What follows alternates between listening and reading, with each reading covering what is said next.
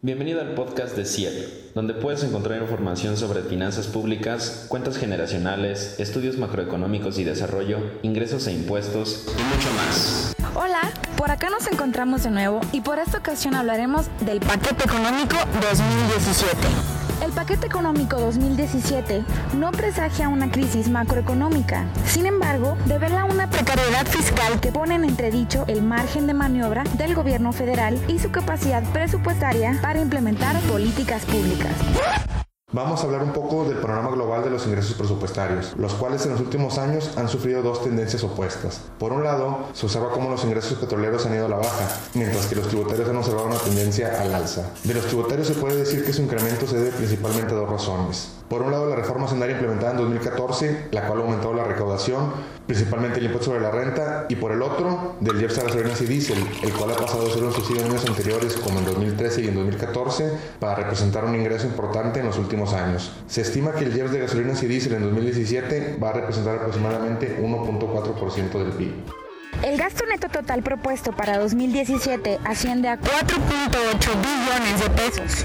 Esto equivale a 23.8% del PIB estimado para el mismo año y representa una disminución real de 1.7% respecto de lo aprobado para el 2016. Se ha visto que la diferencia entre el presupuesto aprobado contra el ejercido en promedio de los últimos años ha sido de 1.9%. Esto es, si se está proponiendo un presupuesto de 23.8% del PIB, cabe la posibilidad, y en los mismos criterios generales de política económica se reconoce, que este gasto al final de 2017, si es que se aprueba de esta manera, todavía podría incrementarse. Por otro lado, si bien se propone un decremento del presupuesto total de 1.7%, esto no considera los ajustes que se hicieron en 2016. Si consideráramos los ajustes que se hicieron durante este año, hablaríamos de que el presupuesto esto propondría un incremento del 1.8%. Sobre las implicaciones del paquete económico 2017, cómo nos va a ir y lo más importante, ¿hacia dónde se va a ir nuestro dinero?